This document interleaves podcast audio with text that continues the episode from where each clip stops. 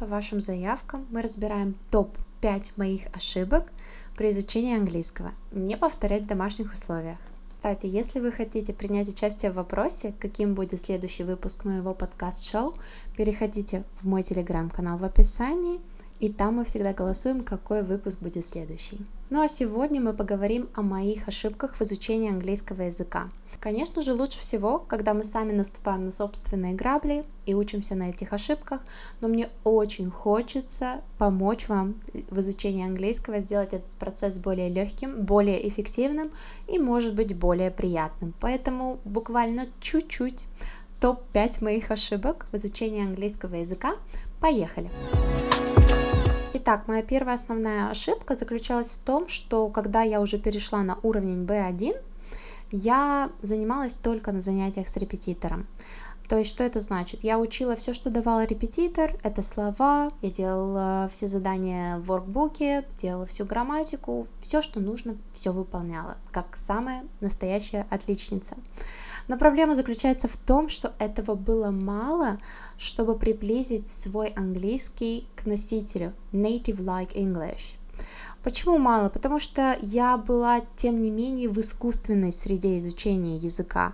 Да, у меня был репетитор, да, у меня была компания классных девчонок для изучения языка, и у меня были очень хорошие учебники, достаточно хорошая программа от Longman, как сейчас помню. Но все дело в том, что этого недостаточно, если мы с вами говорим именно про классный разговорный английский, которого, кстати, мне очень не хватало. Он у меня был достаточно академический. Я бы хотела больше разговорного английского, но мне как-то не пришло на ум, что нужно больше смотреть фильмы, слушать подкасты. Кстати, в то время они были не очень популярны. Сейчас они набирают популярность все больше и больше с каждым днем. Но я могла смотреть фильмы, но я почему-то решила все это не делать. Скорее всего, мне было лень, либо я полностью полагалась на репетитора, и не понимала, что изучение английского, именно такое погружение в разговорный английский, которого я и хотела, должно сопровождаться прослушиванием подкастов, музыки, и не просто слушать музыку, а больше вникать именно в слова, смотреть фильмы, сериалы, в общем, как-то разнообразить свое изучение английского помимо академического. Поэтому, если вы тоже занимаетесь с репетитором, и вы ждете, что вы сможете охватить за эти два часа или три часа в неделю весь тот объем, который вы хотите, и разговорного английского, и бизнес-английского, любого в принципе, нет, так, скорее всего, не получится.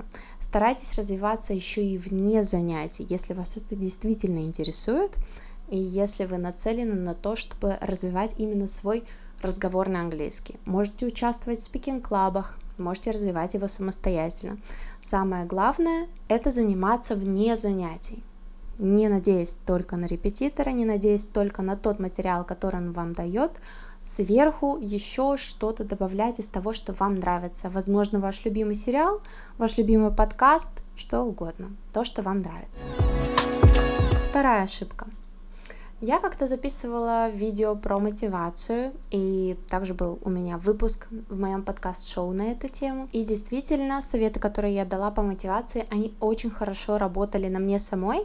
Но если мы говорим про изучение английского, то мотивация это скорее что-то для короткой цели.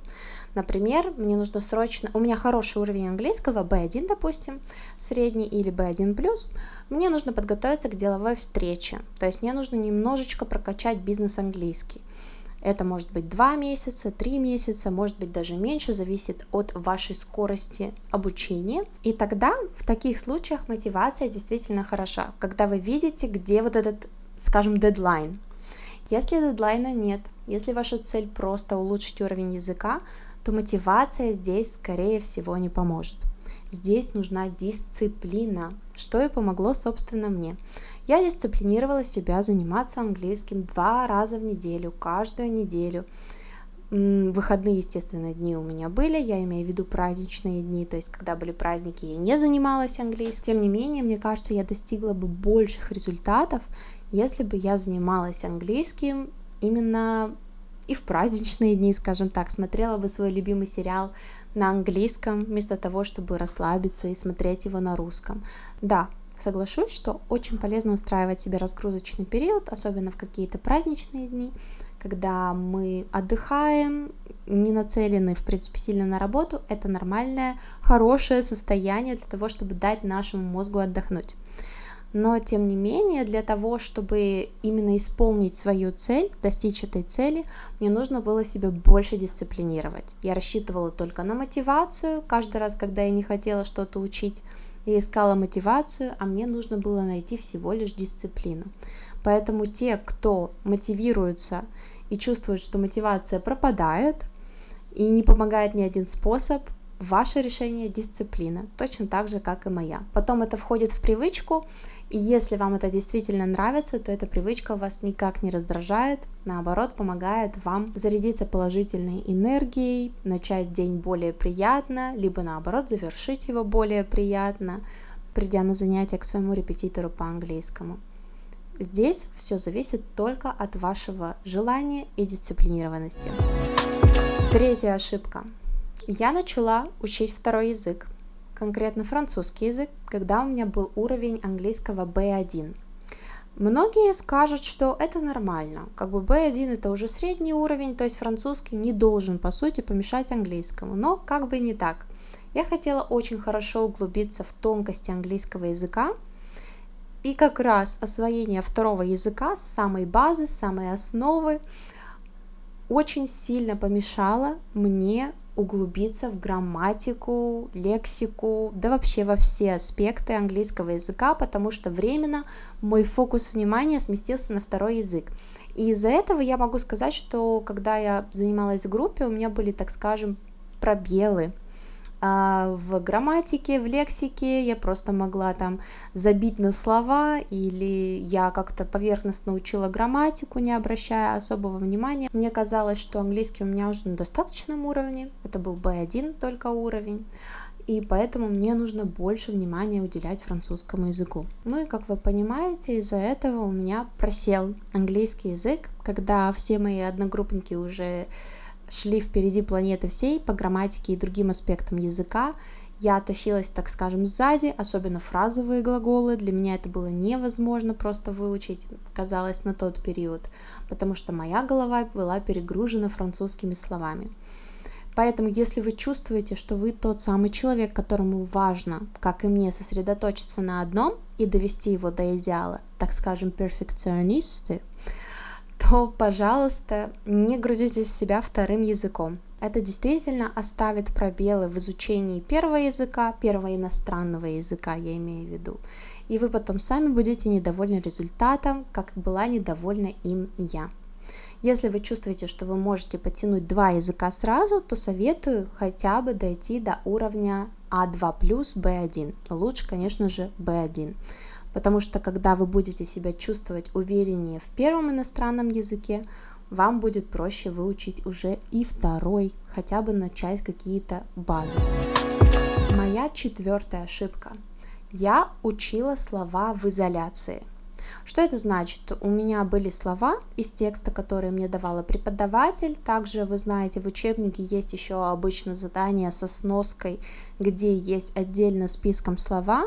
Я брала их, выписывала или подчеркивала, и я никогда не делала это в контексте. То есть, когда я выписывала, я выписывала одно слово, а не фразу целиком. Или там хотя бы словосочетание. Сейчас объясню, чем это чревато. Вы выучили это слово, приходит момент его использовать, а вы не знаете, как его нужно поставить.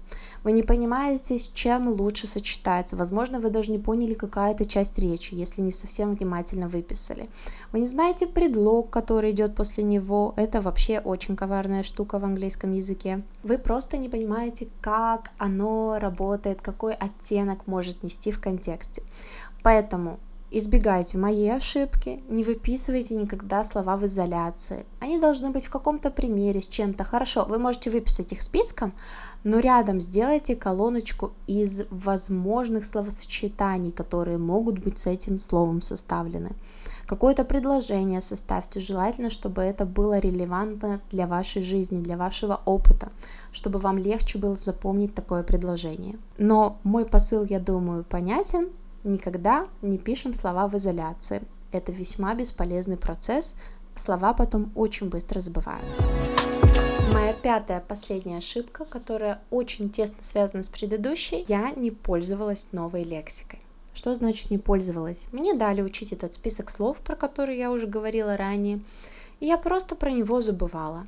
То есть мы написали диктант, там выполнили несколько упражнений с этими новыми словами, учитель нас спросила в начале урока, и все. Я про них забыла, нигде их не использовала. Вы понимаете, чем это закончилось? Эти слова никогда не стали активными, то есть никогда не вышли в активный оборот. И начала я выводить в активный запас слова, в принципе, только в университете, когда я училась на лингвистике, когда мы на паре записывали какие-то новые слова, затем нам задавали их учить снова, я брала и в начале каждой пары выписывала по 5-7 новых слов, которые хочу использовать в своих ответах на паре, на стикер клеила этот стикер на парту рядом с собой и старалась использовать эти 5-7 новых слов, где могла, чтобы меня преподаватель поправил, если я не в том контексте поставила, чтобы я поняла, как слово работает в принципе в живой речи, скажем так, не в изоляции, опять же скажу.